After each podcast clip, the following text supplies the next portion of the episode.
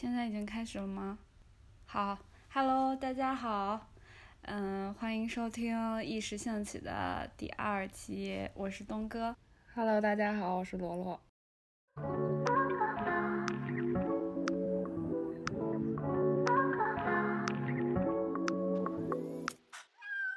特别之前感谢大家对我们这个特别新的一个电台的节目，以及我们发了一篇微信公众号文章，然后我们自己设计的 logo，还有我们自己的精心排版，然后我们增添了大概有五百个阅读量了，在谢谢大家微对，谢谢大家。然后你哎，罗罗，你说一说我们现在那个群众啊，什么群众 听众的构成，以及国家，以及是不是来自火星那个？哦，就是我们听众现在还是百分之百都来自于地球，很可惜，我们现在还在 等待一些外星听众。呃，那它比例现在是怎么样的？比例的话，可以看一眼。然后在罗罗看这个数据的时候，我可以呃跟大家聊一下，我们以后的节目会有一个就是 official 的一个构成跟 concept，就是我们先开始我们的节目跟大家 say hi，然后呢，我们每一期的最开始就会有一个说聊一聊我们两个上一周，或者说就是说距离第一期、第二期中间，我们都一时兴起做了什么。以后我们有了嘉宾，呃，会有的。他们来了之后，也会去聊一聊你人生中最做做做的最酷的一时兴起的事情是什么。然后我们希望就是多聊一下这个，因为我现在越来越发现一时兴起这个东西真的特别好玩。因为在我现在的行业里面，我们是做那个敏捷嘛，敏捷就是响应变化，然后不断的快速迭代。嗯，对，快速迭代，然后快速迭代完之后就马上验证，然后就会看到自己呃不好的地方，然后加以修改，这是一个一个开发一个用语啊。互联网现在也在用这个东西，甚至我发现我有的客户呃就是做 marketing 的，就是做市场、做调研的，他们现在都要追求敏捷了。就我觉得他的一个理念跟我们意识信息的理念还蛮一样的。我们要嗯、想做什么的时候，我们就去做。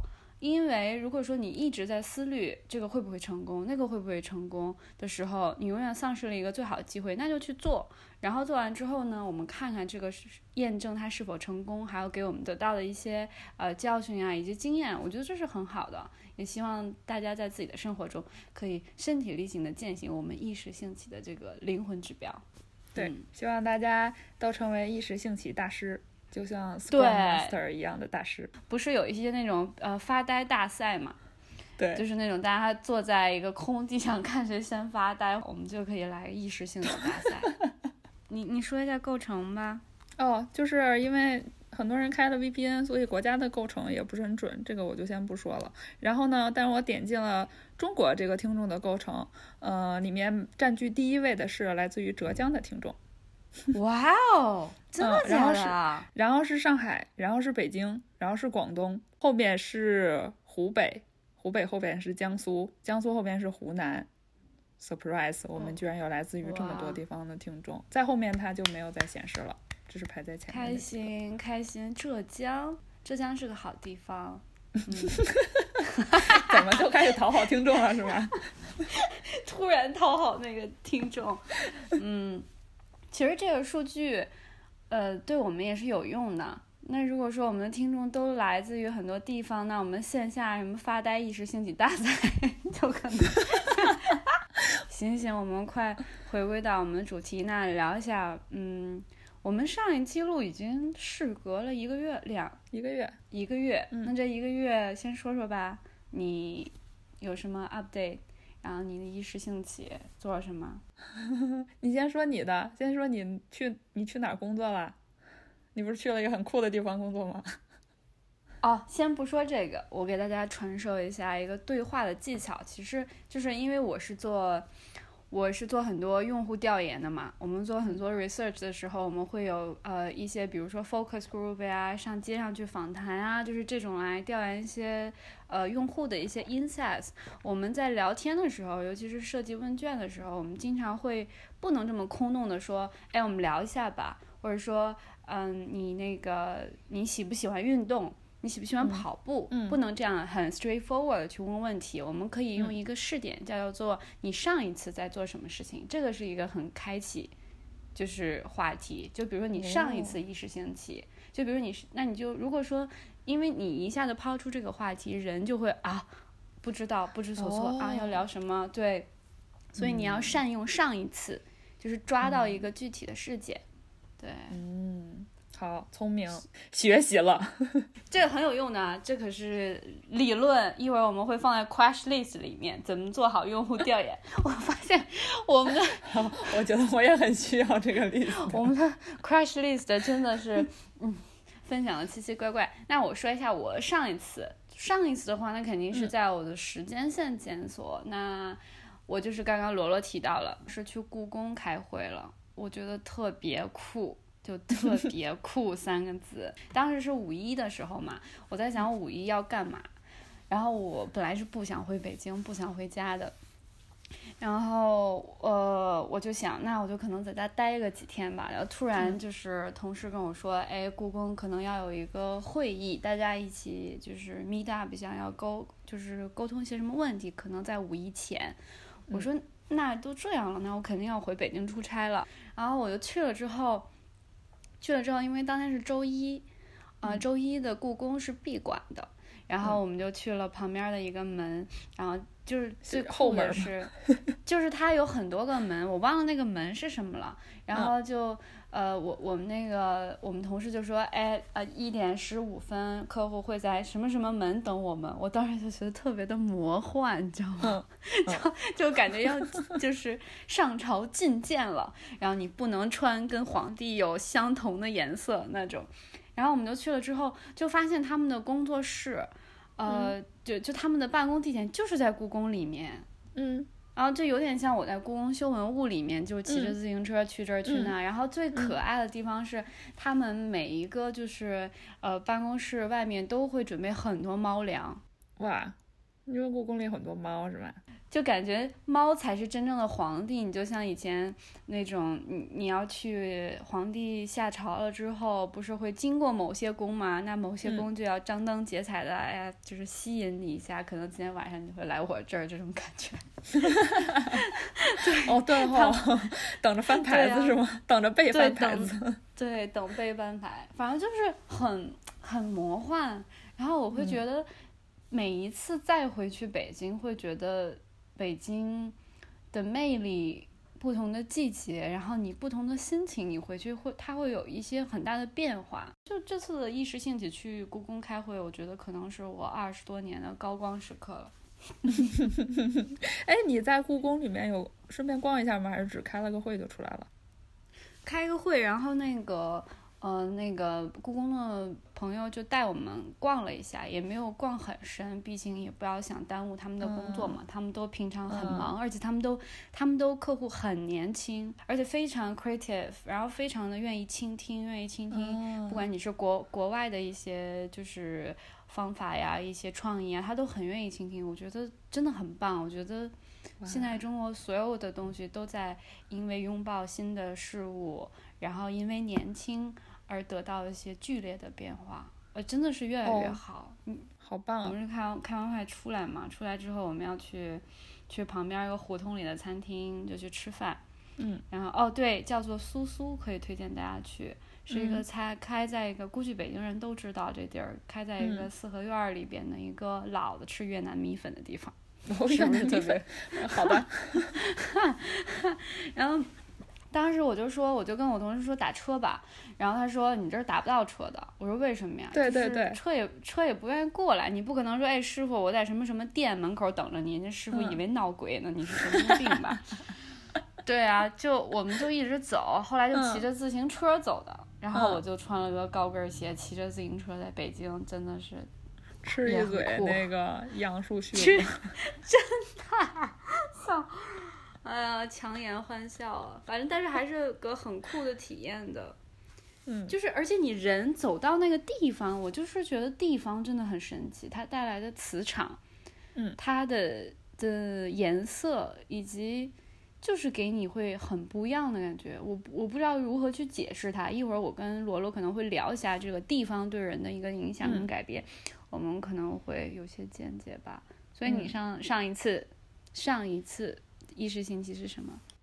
上一次一时兴起啊，呃，有一件事是跟接下来要聊的地方有关，那就放在一会儿说吧。然后还做了一件事，就是呃，之前四月二十几号的时候，不是世界地球日嘛？就正好当正好当时有一个朋友，呃，也他过来湾区这边玩，然后我们就也没有什么太具体的计划，呃，因为他的工作是跟环保。建筑就是可居住环境这一部分相关的，呃，我们就随便在那个，我就在那个 Eventbrite 上面看了一下，然后就发现 Mountain View 这个 city 它办了一个世界地球日的活动，然后第二天我们就我们俩就去了，哦，学到了好多东西哦，关于环保。那你一会儿可以给大家在那个 crush List 分享一下。因为我那个朋友他也会就是帮他公司做一些就是写文章的工作嘛，所以我有可能如果他那个文章已经好了的话，我我可以把他那个文章呃剖出来，他写的特别的具体，当时当天我们看到了什么东西，他都已经记录下来了。它里面都是一个一个摊位来，就是不同的主题来告诉你不同的关于环保的知识嘛。然后有一些就是有很多家长带着小朋友去，然后有很多寓教于乐的东西。然后我们两个是在其中有一个摊位前面就是停留的最久，因为我们就觉得那个题还挺有意思，就想要试一下。他是说，他是说就是你所吃的食物就是 consumer，呃，consumer food。嗯，比如说超市里能买到，是或者市场上能买到的那些奶制品、蛋制品，然后嗯，各种肉类，就是鱼肉、鸡肉、牛肉、羊肉，什么都包括，然后还有蔬菜，然后他会给你一个 list，让你从呃，就是说生产这些生产这些食物所消耗的碳，呃，所消耗所造成的碳排量，让你从高到低有一个排序，然后。我们就在那儿认真的想了很久，然后做出了一个排序。呃，它里面的选项就包括牛肉、羊肉，呃，奶制品就是包括牛奶还有 cheese 啊这些东西都算。然后还有鸡肉，呃，有那个养殖的三文鱼，还有素菜，嗯，大概就这些吧。还有猪肉，最后就几乎全错。什么？就是特别出乎意料，然后后来我们还就是跟那个跟那个公呃跟那个摊位的人就是认真的咨询了一下，我们到底错在哪？因为最低碳排量最低的就不用想，肯定是蔬菜嘛，就对对，只要是你跟动物相关的，就不可能比蔬菜更低，所以这个肯定是对了的。剩下呢，呃，排在我我是把牛肉排在第一。呃，剩下猪肉跟羊肉呢，我不确定哪个最高，所以就随随便放了一个第二跟第三。然后我以为，呃，奶制品这种会在比较后面，嗯，然后鸡肉跟鱼肉相对好一点，但我也不知道哪个最高最高和比较高和比较低，所以这两个也就是往后放随机放的。然后出乎我意料的是，你知道生产什么东西最它的消耗所造成的碳排量最高吗？居然是羊肉。羊肉啊？Why？为什么呢？因为总体来说，养殖牛和羊，它们所需要的东西是差不多的，就是因为他们都是在户外，就是有草地啊、饲料啊什么的，这样养殖方式差不多的。为什么呃销呃生产羊肉所造成的碳排量更高呢？是 说起来有点可怜，是因为羊的体型比较小，这样的话相对来说，你获得同等的肉，你需要杀掉的羊就更多。哦，哇，那要是长得很胖的羊呢？嗯，但大部分的羊还是比牛小挺多的吧？嗯，对哦，哦，原来是这个样子。对，那怎么办呢？没怎么办？对，那要不吃，那不吃羊吗？嗯。没有，就也没有，他也不是说建议你要怎么办，但是他就是想告诉你一个事实，就是吃素确实是比较环保的一个行为，但是大家还是要量力而行嘛，就不 没必要强迫自己了啦，就只是告诉你这个事实而已。对，但是如果说大家都不吃羊的话，你不能根据这个碳碳排量而去取决以后你少吃什么，对不对？因为如果你少吃羊的话，大家又多吃牛，那牛牛数量就变高了。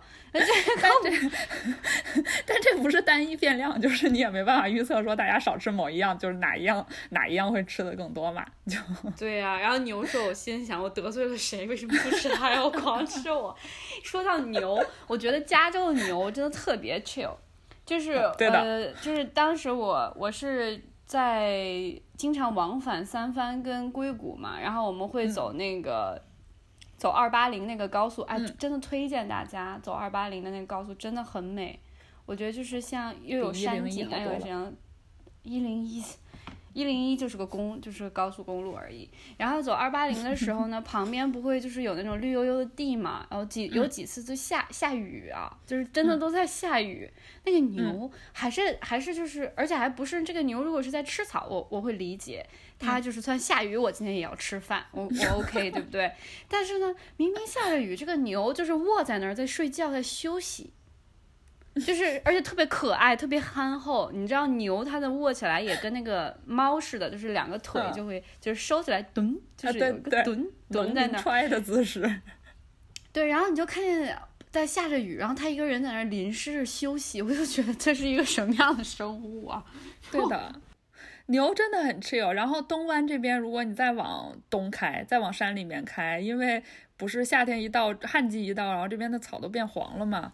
但是那些啊牛就，所以黄的草跟绿的草吃起来是没有区别吗？就感觉那些牛依然很 enjoy，然后在草坪上溜达来溜达去，然后每天去吃那些黄已经变黄的草，对啊，哎，牛真幸福。可能是色盲吧。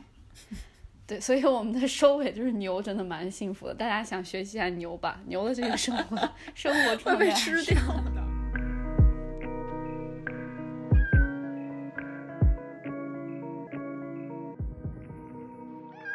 好，那我们今天的一时兴起的就是周期小分享就到这儿，我们就开始今天的话题。所以今天我们要聊什么呢？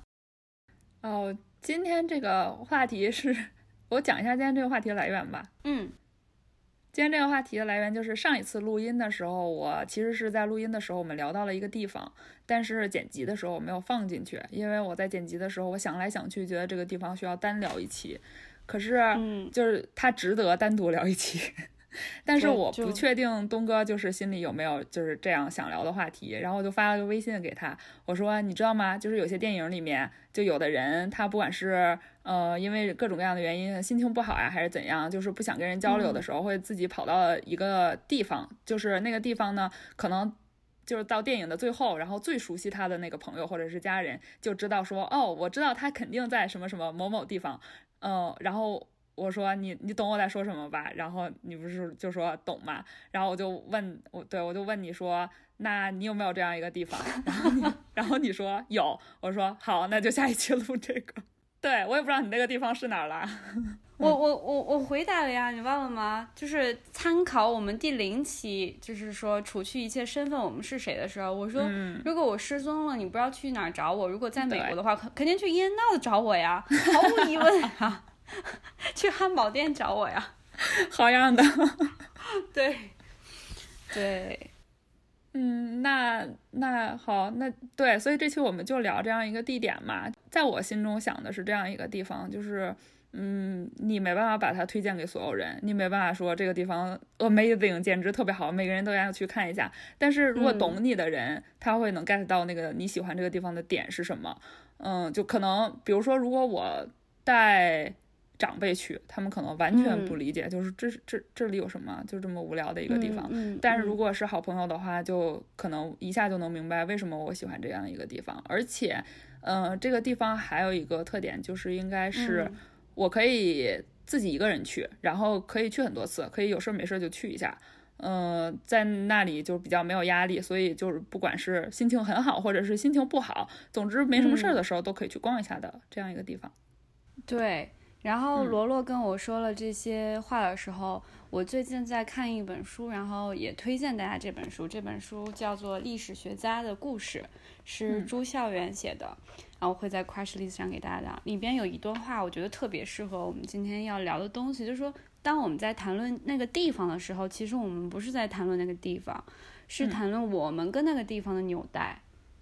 对对，对，然后它里面说了一段话，可以给大家念一下，就是说我们人活在世上，应当说只是一种连结，就像艺术家萨特所说的那种连结。他是这样说的：当我被一片景色迷住时，我清楚的知道创造这片景色的不是我，但我也知道如果没有我，在我眼前建立起来的树叶、土、草之间的种种联系也将荡然无存。我知道，对于为什么会出现这种终结，我讲不出什么理由。我是在各种色彩的聚合中，在形状和风所造的一个运动间的和谐，发现这个终结的。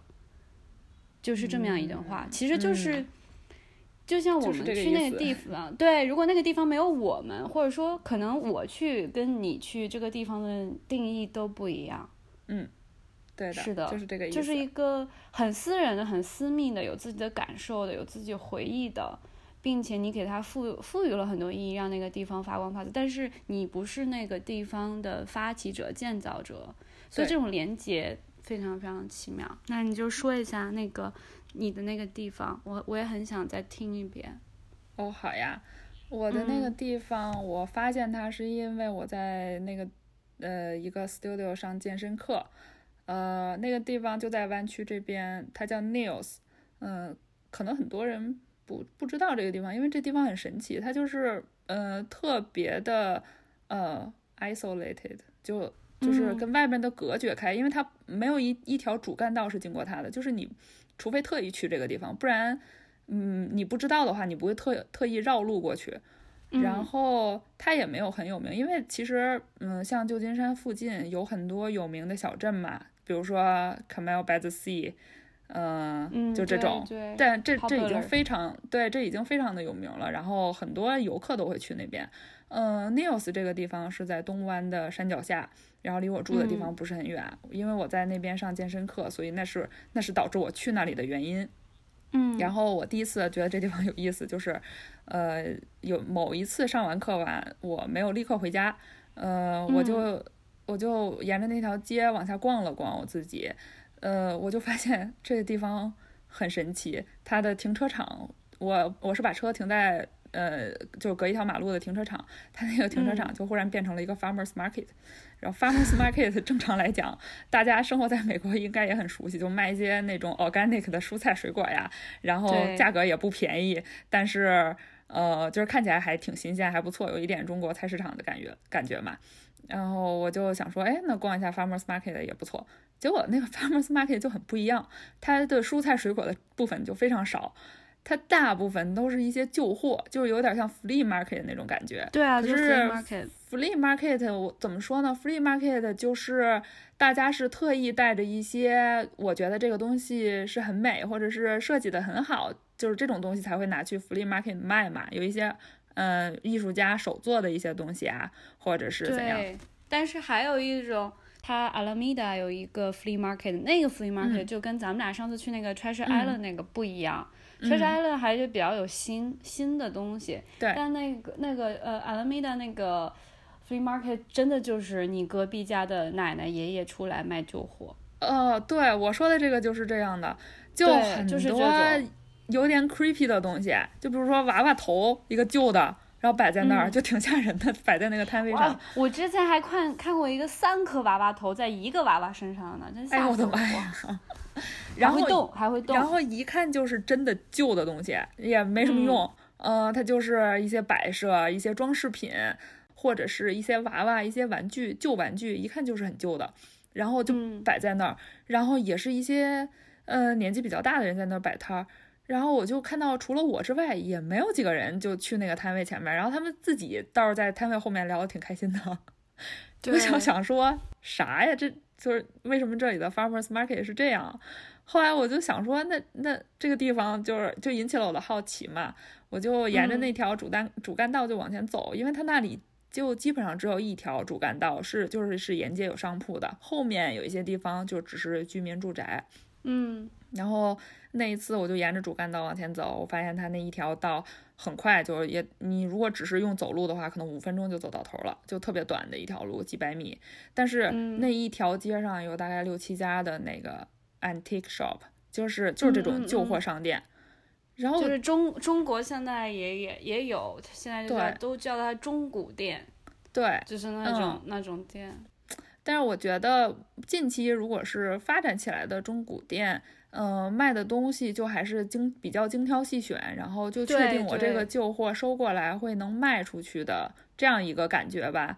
然后 News 这边的 Antique Store，你就觉得就你卖这些东西真的能卖出去啊？就真的真的就是能赚钱吗？小 意义的那种。嗯，对，然后我就推开一家店就进去了，是一个满头白发的老奶奶，看起来七八十岁吧，笑眯眯的跟我说，就是说那个欢迎来我这个商店呀，然后你随便逛，有什么问题随便问我，然后说 we have a little bit of everything，就我们什么都有一点儿，他也总结不出他那个商店里到底有什么，然后我就一直往里走，一直往里走，每个商店都是很深，就是它的那个就是左右的距离宽度不是很宽，可是你可以往里走嗯很深。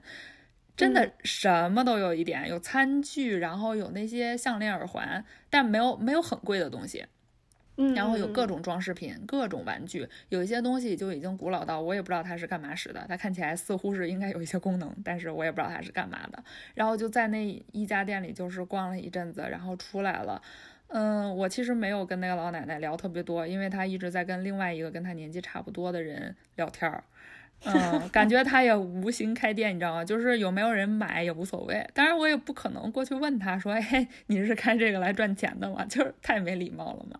但是我就我我自己自己的揣测，就是觉得那地方那个商店一天可能进去的人也不会很多，买东西的人可能就更少。但是他可能嗯就是、就像一个私家博物馆一样，就是我开来给你们看看的，你乐意买点啥买点啥，你不乐意买拉倒，我自己留着。对，那个就是他已经是他的生活方式了，人家对才叫做真正真正的生活方式博主，好吗？跟现在的那，对，跟现在那个博主真的是天真的。他的，嗯、然后那个地方的商店几乎都没有，都不在很很不在乎什么 social media 宣传，他们也就你就觉得他好像也不想宣传，他就来不来，你来不来也无所谓，我就每天在这儿跟邻居聊聊天儿，然后我这个店开能卖出去是什么就就是什么，卖不出去我也没什么损失。就同样的商店，那一条街上就有五六家、六七家这样的。我就进去过，进去了几家，没有没有每家都进去，但是大同小异吧。有一些会有一些主题，就比如说他们卖的都是服装上的装饰品，就是一些头饰，嗯就很复古的头饰呀，嗯嗯项链啊、首饰啊，但还是一样，就是看起来都不是很贵，就是不是什么特别值钱的那种中古店的首饰，就是看起来就真的是旧货。对啊，我当时在那嗯。Alameda 那个 market 上，它是每个月办一次嘛，就是周六嗯。周日，然后大家都会一起去就去那儿，真的就是那种像 garage sale 一样。就那个东西你，你，然后我我我收了两个我人生中最重要的东西，我现在还在，就是在我美国那么多年，然后带回来，然后特别嗯。逗的就是、有很多很贵的衣服鞋我都不要了，然后竟然把这个画，这个画二十美金，是、是一副就是如果熟就是我朋友肯定知道，你你也见过啊，就是那个小男孩嘛，就绿色背景一个小男孩一个侧脸，那个画已经一百年了。这个画已经一百年了，然后因为他后面写了一句话，就是嗯。说，就是、呃，就是恭喜你的那个呃什么学校开学之类的，然后就是谁谁哦。谁的 auntie，、就是嗯。是他的姨妈送给他的一个嗯。礼物。然后这个可能画里边的人，我觉得都可能不存在了，或者怎么怎么样不在世了。但那个画当时给我的感觉特别特别不一样。我就把它带回来了，甚至我这回回来，我我爸特别逗，我爸给我左三层外三层那个包扎了回来，我就把它带来，然后它现在在我的房间里。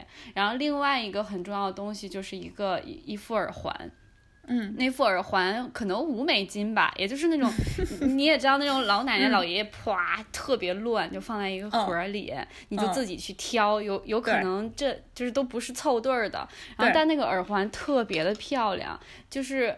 很像今年就特别流行 Celine 那种风格，就是很 elegant，、了嗯。我就一一直留着，并且就是我有很多很重要的场合我都会戴，嗯，很棒对。啊。嗯，所以就我目前还没有，我还没有在哪些那些旧货商店买过什么东西。当然，就是旧货商店也不是说这个地方对于我来说很重要的一个原因。就如果有一天我想从人群中消失，我也不是说我就我就会去旧货商店旧货商打店里边工藏起来或者怎样，打工。不是这个意思啊。旧货商店只是就是引起了我对 News 这个地方的兴趣，我觉得这个地方的人就就因为你知道，在硅谷这边住久了，大家一天到晚谈论的都是这些科技公司，因为几乎所有的有名的科技公司都是就是都是 base 在这儿嘛。然后大家就觉得，呃，我其实一直在努力避免我自己就被这样的环境影响，所以，所以我简介里面写我要当硅谷的 outsider 嘛，就是我不想变成那些一天到晚脑子里只有这些科技公司的人，嗯。就是你在那个环境中，你很难免以为这就是全世界，以为每个人都像硅谷的人一样生活，但其实远远不是这样啊！就是世界上有那么多人，有各种各样的生活方式是你不知道的。嗯，你像 Neos 这个地方也在硅谷里面呀，就是离那些就是高科技公司的园区开车也超不过二十分钟吧，但它就是完全不一样的生活方式。就这边的人，他们的生活方式就非常的 chill。嗯，比如说那边还有，嗯，那边的餐厅也没有几家，呃，也没有什么，就没有没有特意装潢出什么样子来，因为现在有很多的地方。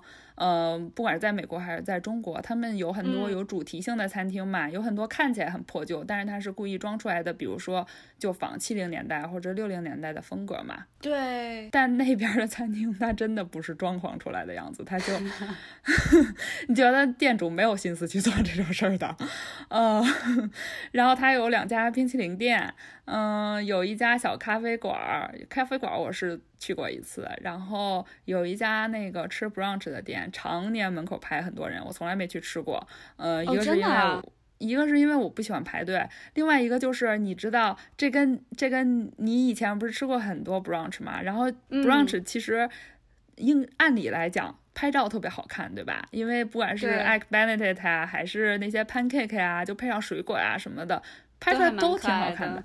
这个店的东西，你可以去网上搜一下，就是拍出来一点都不好看，而且看起来特别的甜，就是那种美国人会喜欢的那种口味，就是那种 pancake 上面淋了好多好多的糖浆，然后旁边还有一大坨 cream，然后或者是 或者是一些本来应该是咸的东西，可是你能明显的看到上面撒了一层糖霜。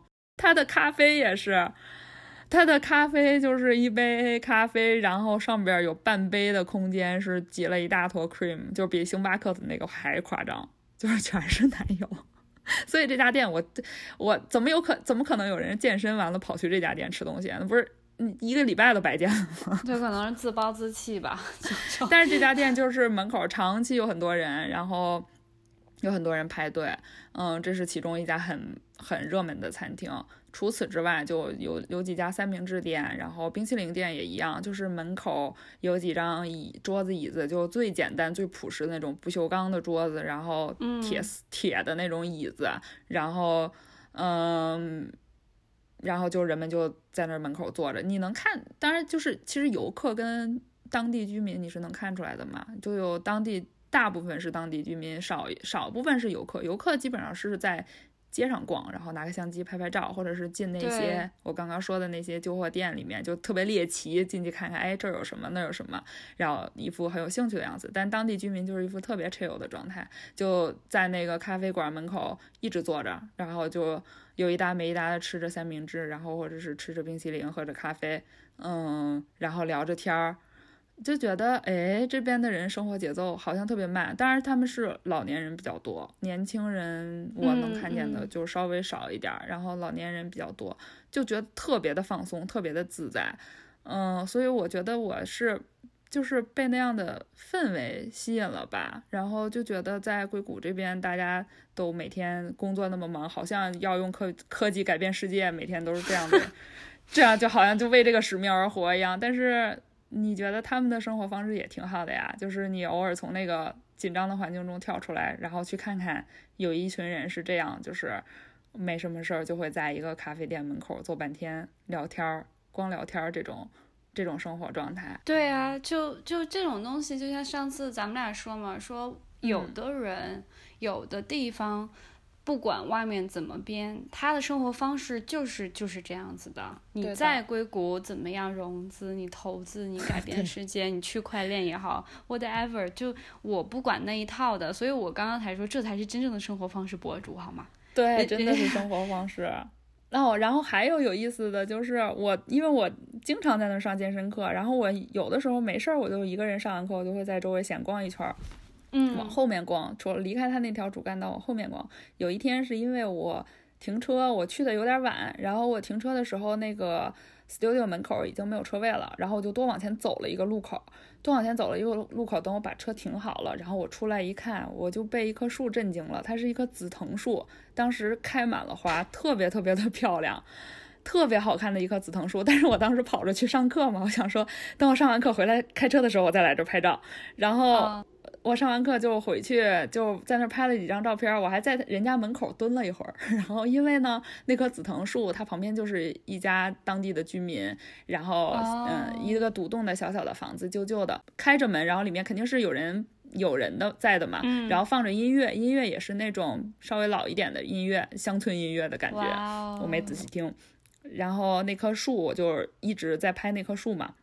然后底下首先是过来一只小橘猫啊，小橘猫。然后，然后呢？对，底下就突然走过来一只小橘猫，然后我就蹲下来就摸了摸那个小橘猫，然后它也不怕人，然后它就溜溜达达的就走了。然后小橘猫走了以后，又走又走过来了一只那个黑白的。大猫也是特别 chill 的感觉，就是走一走，然后看看我，然后我我就拿手机拍它，然后它也不躲开，然后它就走。嗯，我猜它们也不是野猫，它们就是应该就是旁边那个人家或者是其他邻居家的猫。嗯，在旁边那棵树旁边是一个 truck，就是皮卡，嗯，也是比较旧的 那种。呃，我就在那儿拍了照片，然后我还发了那个 Instagram 的 stories 嘛，然后朋友看到了就。嗯，就觉得那儿很好看，然后就在底下跟我求地址，然后我真的我也他我一看到求地址我也惊呆了，我也不知道怎么回答，因为那是那那不是一个地方呀，那就是对别人家门口呀，我也不知道他们家门牌号是几呀。不过我还是跟他讲了，就是具体你你要想去的话就怎么去。但是那天真的是那一棵树，还有旁边就整个一个景色，就把就把我那一天就已经点亮了。我就觉得天呐，这个像像是一个神仙地方一样，就是你知道小橘猫，然后上面是紫藤树，就是开一树的花，特别的美。然后在旁边是一个旧房子，然后还放出音乐来。我的天呐，是就就太厉害了吧？对，就很多人他都不知道有些地方是自己可以去感受寻找的。对，就是你自己去感受寻找，你就直接拥有了它，就而不是那些呃所谓的我现在真的是被迫的。我在国内，我这这几个月在国内的生活，我最烦的就是那些大众点评还有小红书这一些，就是不知名的推荐，你不知道它是。他是 O G C P G C 还是 U G C 的 content？你不知道他是这个人是以发这种内容是为饭碗的，还是这个人是真心推荐的，还是这个人是就很多东西很多内容，然后形容的词汇都是像刚刚说神仙地方哇，然后好好好棒啊，是什么特别法法式，就是法式，我就觉得你对法式有什么误解吗？大家一定要一时兴起的发现身边的美，这种能力会给你带来，就像刚刚罗罗说的，就点亮了你的一天。你你有看一篇文章吗？我之前在微博上分享了，叫乌镇是假的。啊，我看到，我觉得那很好呀，我觉得很妙。我我看那个看完那一篇文章，我反而被种草了，就是好想去乌镇看看哦。然后。但是我觉得这是一个，就是他讨论的点，其实他说的，我觉得挺有道理的，而且他讨论的点非，我觉得特别有意思。就是像现在很多，嗯，江南地区的这些水镇，它红起来了以后，游客多了，其实它就是呈现出一种没能力接待这么多游客的一个状态，它就会变得，大家会就就就会觉得完全变成一个旅游景点了，就全部都是那些。卖一样的食物的商店呀，或者是一些就是专门给网红打卡用的地方，就很没意思。但是他这篇乌镇是假的这篇文章推荐大家读一下，就是感觉整个是给你造出一个楚门的世界，然后然后保留了用资本来保留了乌镇这个地方原本该有的样子，而不是说呃因为市场的发展而变出来一些过于拥挤啊，或者是过于商业化的一个状态。但我也不是说这个是好的，就是说，就是那篇文章还挺有意思的。对，刚刚跑题了哈。嗯，我对我为什么说乌镇是假的这篇文章，就比如说对比美国，我之前也说这边也有很多这种小镇，现在也是很多游客嘛。比如说那个 Canal，嗯，那边也是很多游客向的东西。但是就是如果是说到 Nios 这个地方，它跟这些小镇有什么不同？我觉得它的最根本的不同就是它完全没有想要发展旅游业。他就没这个，我觉得就是当地居民，就我就没这个心思。就为什么要发展旅游业？就是你游客知道了来就来呗，不知道了就不来呗，就对呀，没有没有这个没有这个意识，然后也没有这个想想法。他嗯，当然我我是觉得也不是很多人都像我一样喜欢这个地方，因为就。呃，可能很多人，可能就非常有可能，大多数人就看到这个地方都会觉得什么地方啊，无这么无聊，什么都没有，几家旧货商店，连个好吃的餐厅都没有。嗯，对，但是就他他，我是觉得我在这这个地方就是看到了很多，有很多特别好的瞬间，还有很多特别好的角落。对，哦，还有就是刚刚不是说，嗯。我们最开头不是说，就是最近还一时兴起干了些什么吗？就我还在这个地方干了一件事，就是我坐了他的火车。哇哦！哎，你上次发的 Instagram Story 也是坐这个火车吗？对啊，就是这个火车。这个火车我还以为你去了 Napa 嘞。呃，不是的，它是呃，它是 News 到另外一个地方。嗯，我现在已经想不起来它那个另外一个终点站的名字了。一会儿我可能查一下，然后我们放在那个 list 里面吧。它是这两个地这两地之间往返的一个火车，它是真实的铁轨哦，就是以前是真实存在的一一段火车。然后现在因为大家也不需要这种通勤方式或者是怎样的方式，现在大家都开车嘛，所以这个火车已经不是当初的用途了。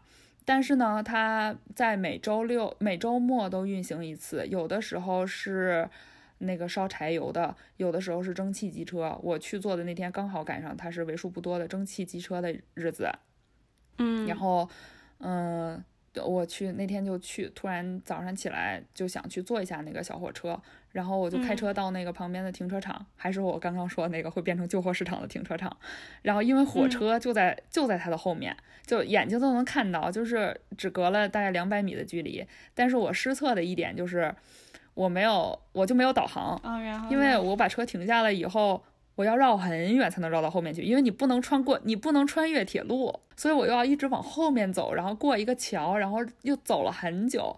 我当时已经觉得我可能 赶不上这列火车了吧，赶不上就不坐了，下次再坐吧。然后走到门口的时候，一个就是老爷爷，又是一个老爷爷，他就跟我说，他说那个你你可能赶不上了，这火车三分钟之后就要开了，你看前面还有这么远呢。然后我就特别着急，我不想跟他说话，因为我想说你你别跟我说话了，你跟我说话我又耽误一分钟。我 我就跟他说，呃，没关系，我想试一下。我说如果如果不行的话，我就回来，我下一班再坐，因为他一一天只有两班。然后他就是到那个终点那个地方，大概有半个多小时，三十五分钟的时间到那儿，然后下来你大概也就不到半个小时的时间在。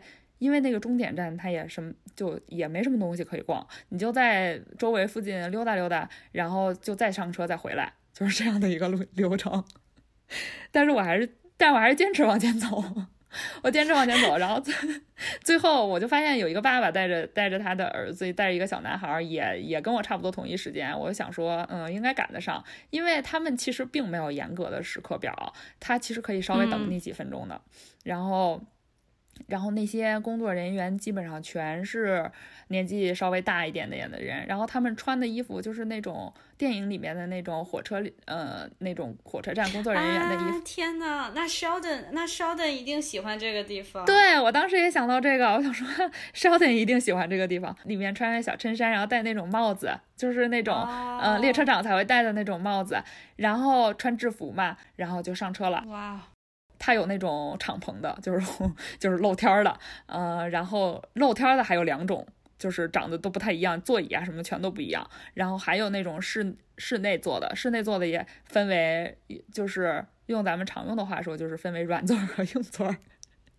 然后给人的感觉就是这个火车它就是，嗯，因为都是标准化生产嘛，你只要那个车的距离能在铁轨上走。他就是能走了嘛，所以他就是随就好像是随机，哎，我今天挑选这几节车厢跟我一起走，就把它们拼接在一起，就是所以它每节车厢长得都不一样。那个那个火车并不是一个非常漂亮的那种火车，但就是很有年代感，而且它的火车头是真正的蒸汽机车的车头嘛，我就坐上了这个小火车，然后一路往山里开，嗯，两边什么都没有，就只有山。然后就一直往里边开，比我想象的要远一点。我以为二十分钟，因为开车的话就可能二十分钟就到了，但是他开的稍微慢一点，二十，嗯，大概半个多小时才才下火车到另一个地方。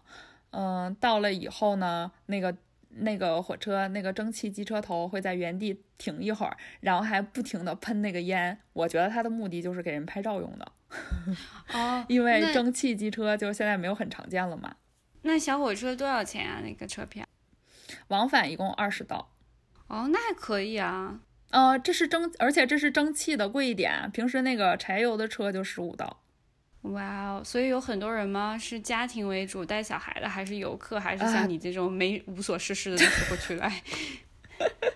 带小孩的比较多，有爸爸妈妈带着小朋友的，还有爷爷奶奶带着孙子孙女的这种稍微多一点。当然也有像我这样的人。那这个可以推荐给我那个我一个湾区的姐姐妈妈群们，他们就可以做了一个 新的地点了。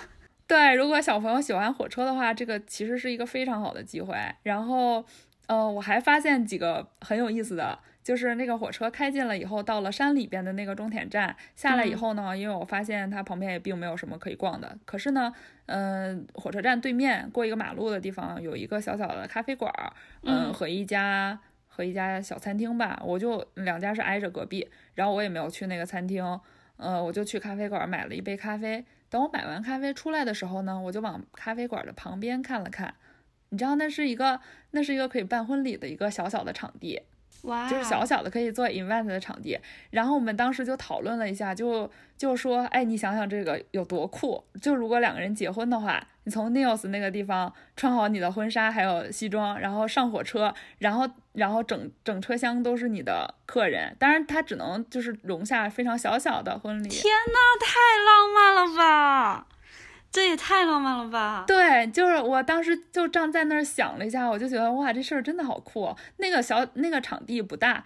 嗯，但是有几个工作人员，就可能很快就会有一个婚礼。那个工作人员正在那认真的剪花，就是把那个花就是插在各个地方，就在那剪花。我站旁边看了几分钟，然后我就在想这个，你想那那如果那一一个车厢，然后全部都是你的客人，就可能也就二三十人吧，然后就是亲戚朋友，然后大家一起坐着火车到一个地方结婚，然后到那个火车下下车以后，你只需要过一个马路，然后就到了你的婚礼现场，就是然后。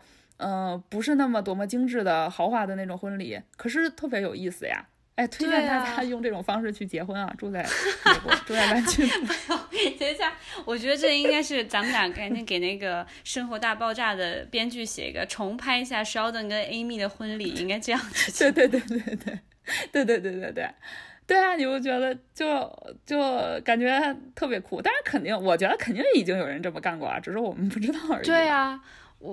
就是你这个地，就像我们回到我们本来的话题，这个地方其实属于所有人的，这个地方不是你创造的，但是每个人都可以自己找到自己的一个小小的部分，这就是对呀对呀，每每一个地方的魅力。哎，我其实觉得婚礼这个东西真的应该非常，因为我之前一直觉得婚礼可能是你人生中为数不多的跟你所有的你喜欢的见面。就是见面大集合的一个场合了，可能最后一个就是你的葬礼了，就对。会因为婚礼，那这个时候真的是蛮重要的，而且你看到你不同时期的人，小学的人、小学的朋友，你的老的亲人，然后中学、高中，然后你如果说你你站在那个台子上，你往下看的时候，你仿佛就看到了每一个阶段的自己，然后走到了这里，这就是像一个 journey 一样，哇，好神奇。天呐，嗯，那坏掉了怎么办？坏掉了，什么东西坏掉了？火火车突然坏掉了，年久失修。哦，就是呃，中间那个在车站，我还真的看到了，也是像电影里一样，或者是动画片儿一样。其实我第一想到是动画片一样，修火车的工作人员，就是他可能也不是真的在修啊，但是他就会在那个站，在那儿。等着检检查吧，可能是，然后也是穿了一个连体裤，然后里面是条纹的 T 恤，然后戴了一个帽子，胖胖的，有胡子，是不是非常典型的一个火车站的，就是维修工的形象？火车站的 persona 一个。哦，然后等我回去，我就从那儿溜达了一圈，就准备要回去了嘛。回去的路上，我因为我回来的，我去的路上，我是坐在那个就是外面是敞篷的那个列车嘛，然后我也没有听那个广播里面在说些什么，也听不太清楚。我回去的时候，我就试着坐了室内的那个车厢，然后就认真听下了听了一下他那个广播，我才知道嗯，他们所有的工作人员都是 volunteer，他们全是志愿者，真的他们不收钱假的。他们那个火车就是一个服务社区，就是有一点教育性质的，因为确实是很多人，美国这边很多人对火车有兴趣，真的就是就给 Sheldon 这样的人造的。Sheldon 的原型。对的，就是他就说，如果你有什么问题的话，我们所有的工作人员都是志愿者，你就随便找一个有制服的人，你你可以问我们任何问题。哎呦，我就当时我就觉得很感动，我就想说，我甚至想要给他们捐点钱，就让他们这个这个项目一直办下去。捐钱不没用的，你只有你真的你也去当志愿者，人的比钱大我。也去当志愿者。对，你也去，下一次一时兴起去当了火车的站志愿者。我可能会因为不符合这个 persona 被刷掉。由于长 我们不需要年轻的由由于。太矮，但登火车登不上去，还要给你准备一个小木梯。嗯，反正总之就是这个火车它。这个火车的这个项目，它已经不是以前那个意义了，它不是一个正经的交通工具或者是通勤工具了，它就是一个教育或者是服务当地社区为主的一个东西。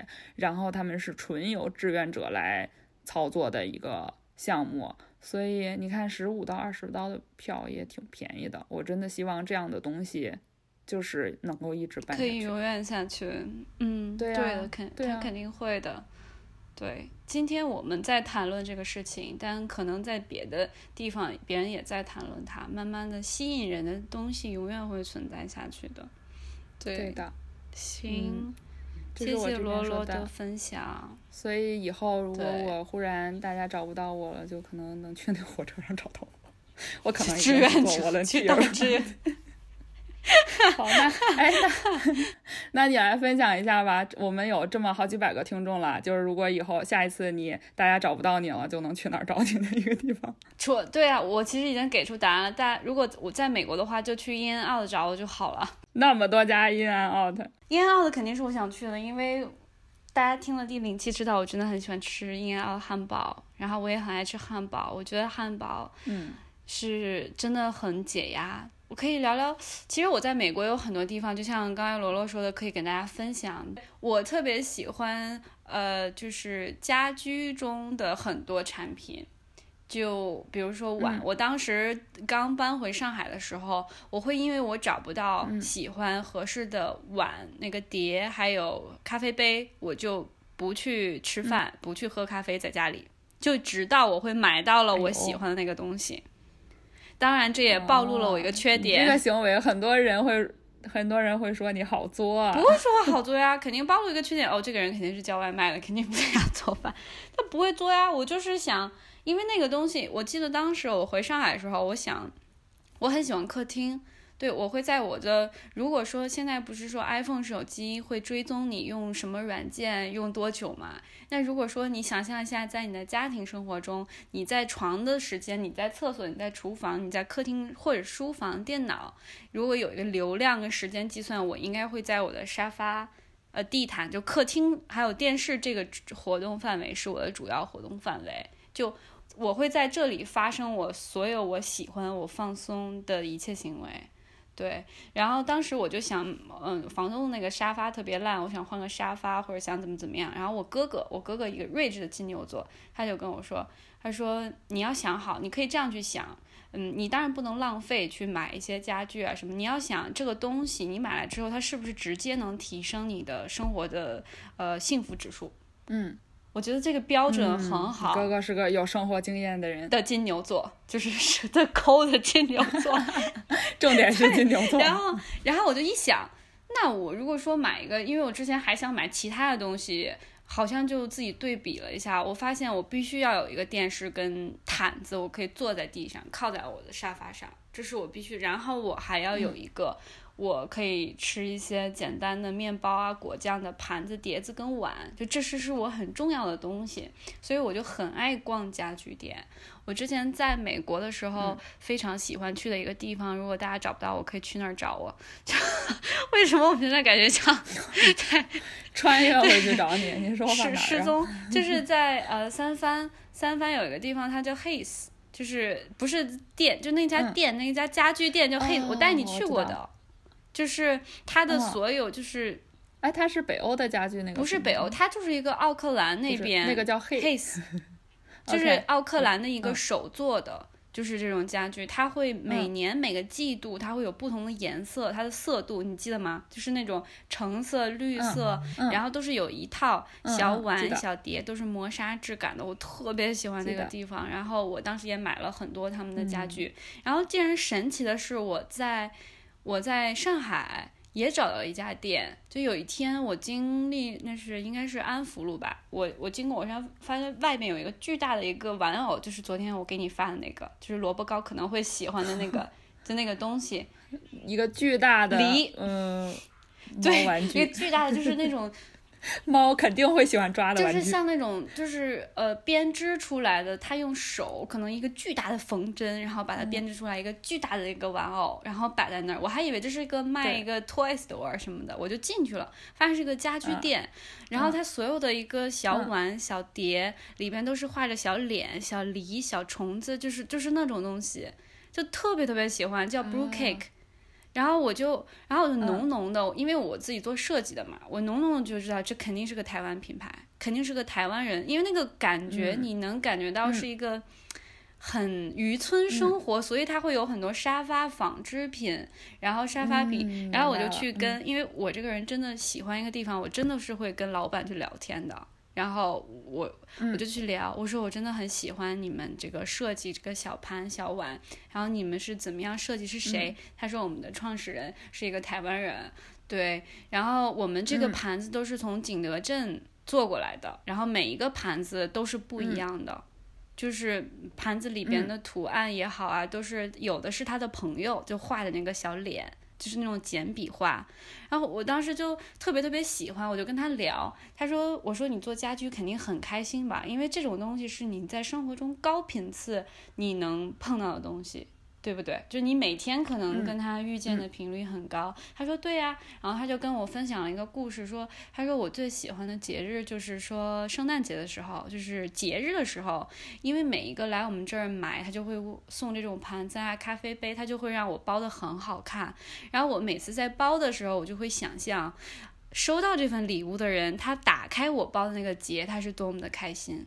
然后他说：“我是真的很热爱这份工作，以及这种家具品，这种有温度。然后就我就觉得，然后他他是一个，我不知道他哪里人，可能是台湾人。他站在那儿，然后帮，因为我我也是去给我的一个朋友去买一份礼物。我自己喜欢一个东西，我真的就会把那个东西反就重复的送给我所有朋友，希望他们都喜欢，然后 强制性的，然后。”萝卜糕说：“我懂着呢。”然后，然后那个他就他就一直站在那儿。然后我们两个那时候，呃，已经是就是前几天下班，呃，六点多钟的时候，我是骑自行车去那儿的。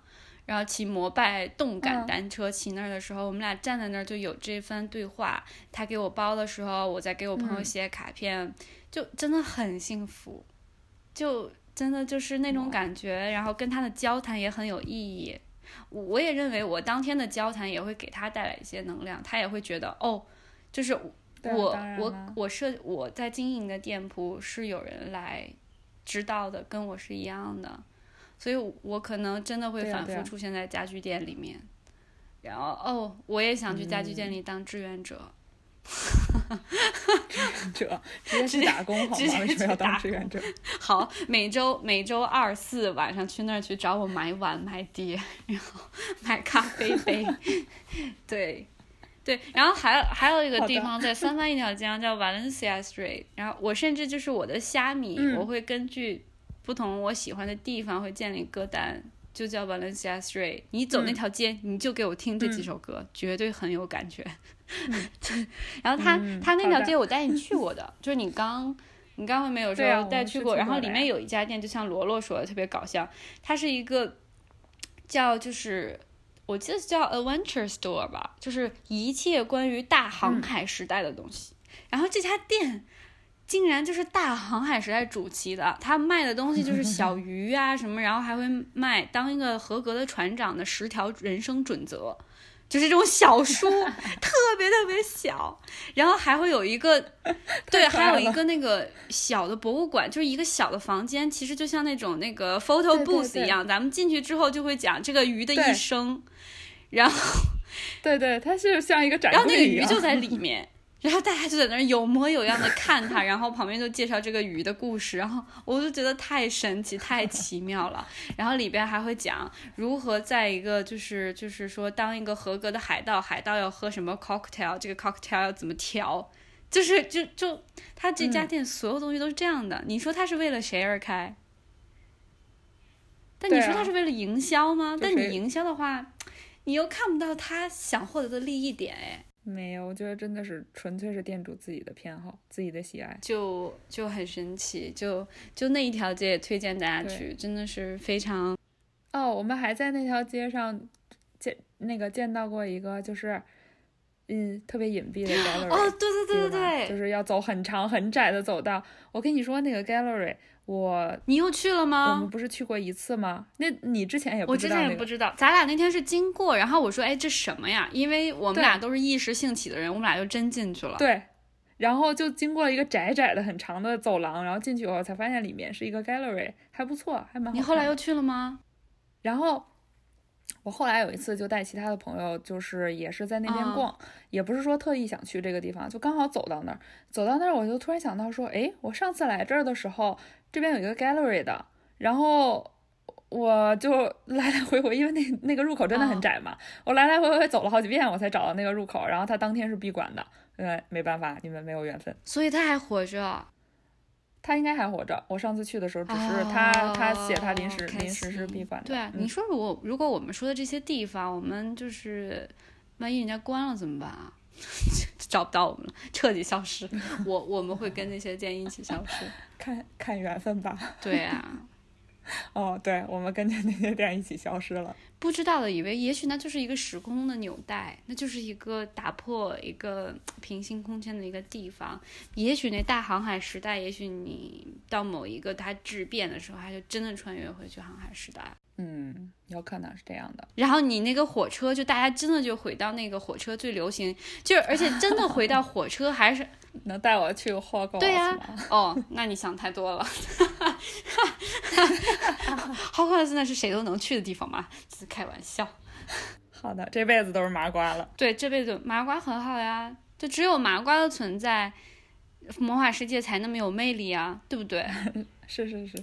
如果说大家都是魔法师，那他们肯定会觉得哇，麻瓜的世界是怎么样的？然后就会有一个麻瓜电影，他们看的电影就是麻瓜电影，就是傻子电影，就是傻子。这魔法世界的人都觉得，对啊，魔法世界的人都觉得麻瓜怎么可能这么麻木？就是就是有这么多魔法，就是在在他们身边可以用，对，就这么多魔法可以用，为什么发明灯泡？为什么发明火车？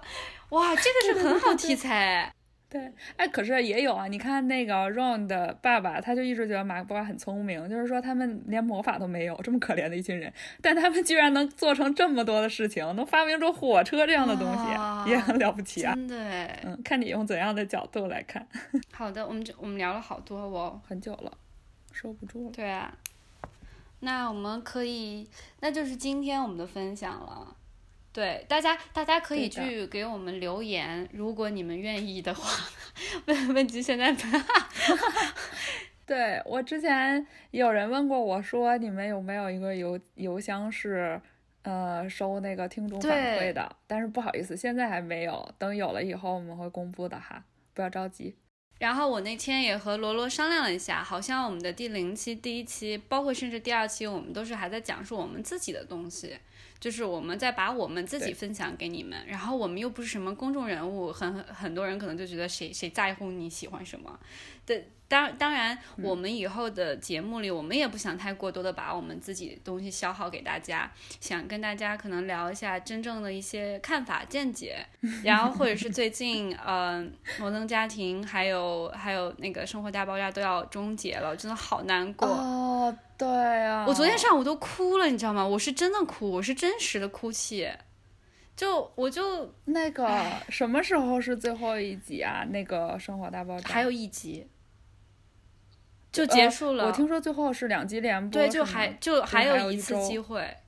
然后我当时看了一篇公众号文章，对啊，看完了那个公众文章，然后最后的一个图片就是他们在向着我招手，就再见啊，no！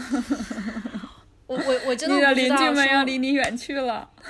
对啊，而且我真的不知道生活的，因为生活大爆炸不是生活大爆炸还好，摩登家庭在我的生命中的分量，它我无数个就是特别。难过的日子都是靠我每一集我都看过二十遍以上，一点也不夸张。每一集哦，就就是说，我不知道如果它结束了，我会一个什么样的感觉。但我觉得是是什么东西都会结束的，对，对啊，对啊，唉，我们对。怎么突然那么难过？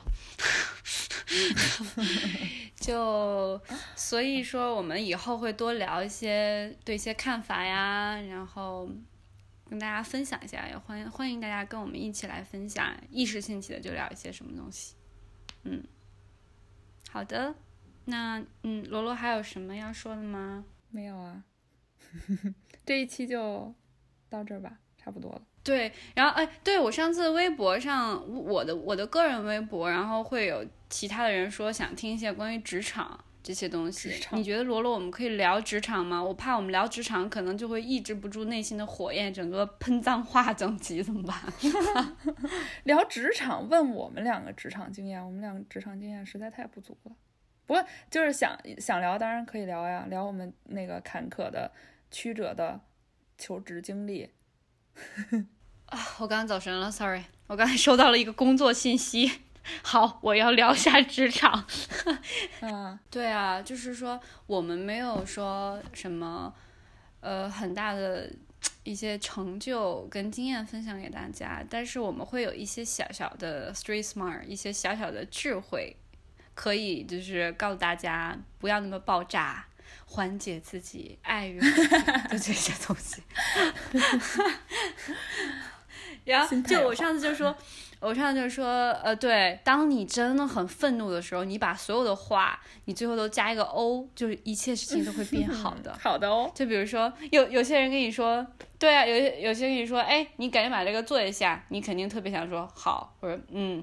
那你就说好 哦，然后他就整个整个语境就变了。但是你自己知道你的情绪，但你自己也会得到一些缓解，小智慧哦。好的，哦 学起来哦。拜拜哦。那我们今天的今天的呃 podcast 就到这里了，谢谢大家的收听。拜拜拜拜哦。